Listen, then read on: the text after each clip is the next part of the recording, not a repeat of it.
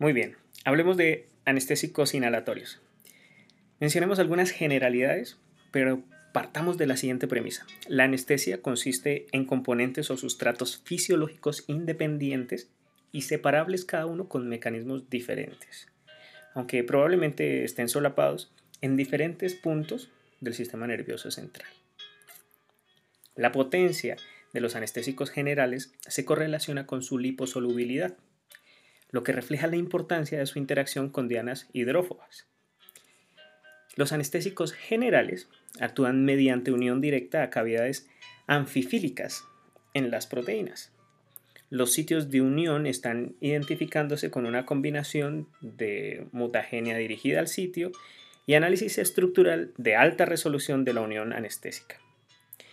En ratones, se ha construido y expresado mutaciones que hacen a las supuestas proteínas efectoras insensibles a los anestésicos inhalatorios, pero no se ha generado avances semejantes para el éxito de esta estrategia con los anestésicos intravenosos.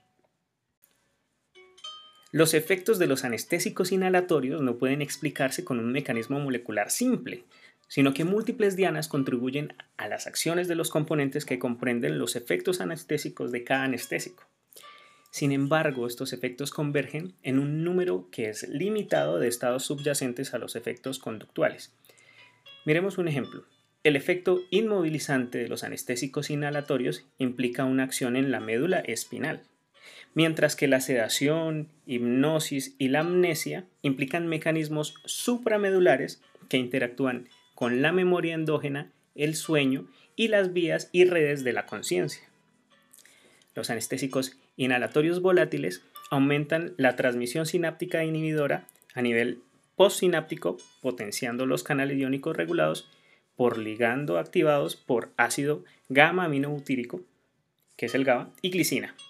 A nivel extrasináptico, potenciando los receptores GABA y las corrientes de fuga, y a nivel presináptico, aumentando la liberación basal de GABA. Los anestésicos inhalatorios suprimen la transmisión sináptica excitadora a nivel presináptico, reduciendo la liberación de glutamato. Esta es una función de los anestésicos volátiles. Y a nivel postsináptico, inhibiendo los receptores sinótropos excitadores activados por glutamato, que es así como actúan los anestésicos gaseosos y en cierta medida también los volátiles. Pero finalmente, Ninguna, ninguna teoría integral de la anestesia describe aún la secuencia de fenómenos desde la interacción entre la molécula de anestésico y sus dianas a los efectos conductuales.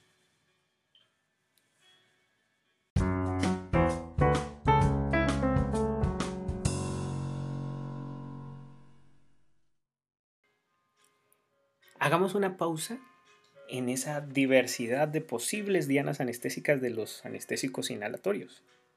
In vitro, los anestésicos inhalatorios a concentración alta afectan a las funciones de múltiples proteínas, muchas de las cuales pueden estar verosímilmente vinculadas a los componentes del estado anestésico o a los efectos adversos del mismo. Sin embargo, al considerar un criterio de valoración específico, los anestésicos son efectivos in vivo en un intervalo de concentración bastante, bastante estrecho. Esto hace que la concentración a la que se observa un efecto anestésico relevante sea una consideración crucial para decidir su posible aplicabilidad. La relevancia causal de los efectos ligeros observados in vitro a concentraciones relevantes es menos clara, es decir, preguntémonos ¿qué efecto es demasiado pequeño para ser considerado relevante para la anestesia? Sabremos si la anestesia resulta de la suma de perturbaciones menores en múltiples puntos amplificadas en cascadas a través de los múltiples niveles de integración para producir el efecto macroscópico o de efectos firmes en un pequeño número de dianas conforme se integran los resultados de estudios moleculares reduccionistas en redes moleculares y celulares más complejas y conforme se amplían los estudios genéticos para incluir los anestésicos inhalatorios. El escenario que aparece comprende múltiples dianas celulares y moleculares en distintas regiones cerebrales que están implicadas en los efectos deseados y adversos de los anestésicos generales.